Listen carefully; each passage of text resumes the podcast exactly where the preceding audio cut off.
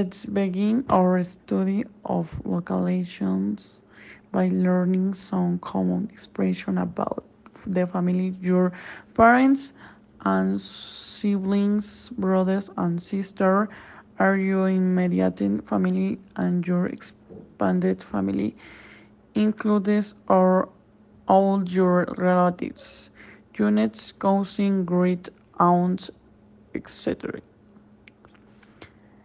You can use a family tree to diagram the relationship among your family members.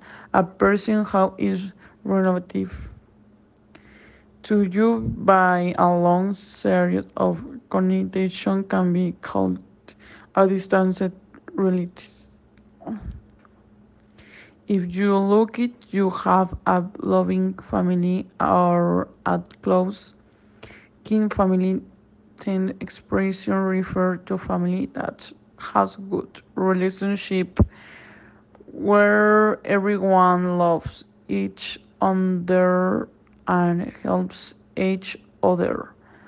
If you were raised in a loving family, then you probably had a carefree childhood. That means you had nothing to worry about Where you were young.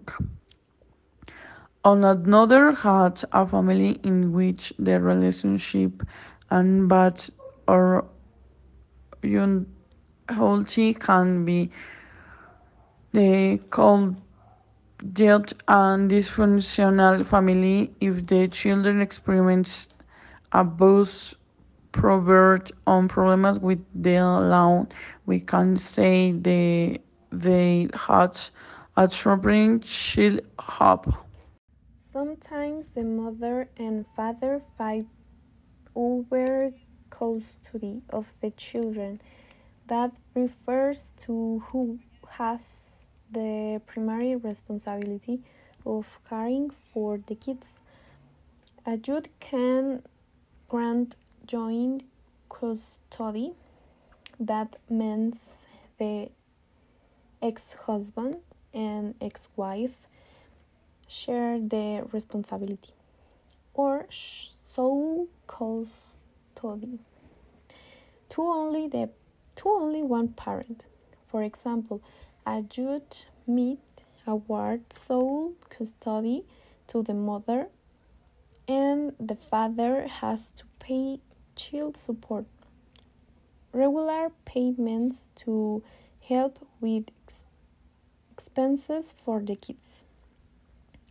If it was a mutual divorce separation, that means the ex husband and ex wife agreed to se separate with through fighting the they will probably stay on good terms with each other meaning to have a polite relationship without conflicts.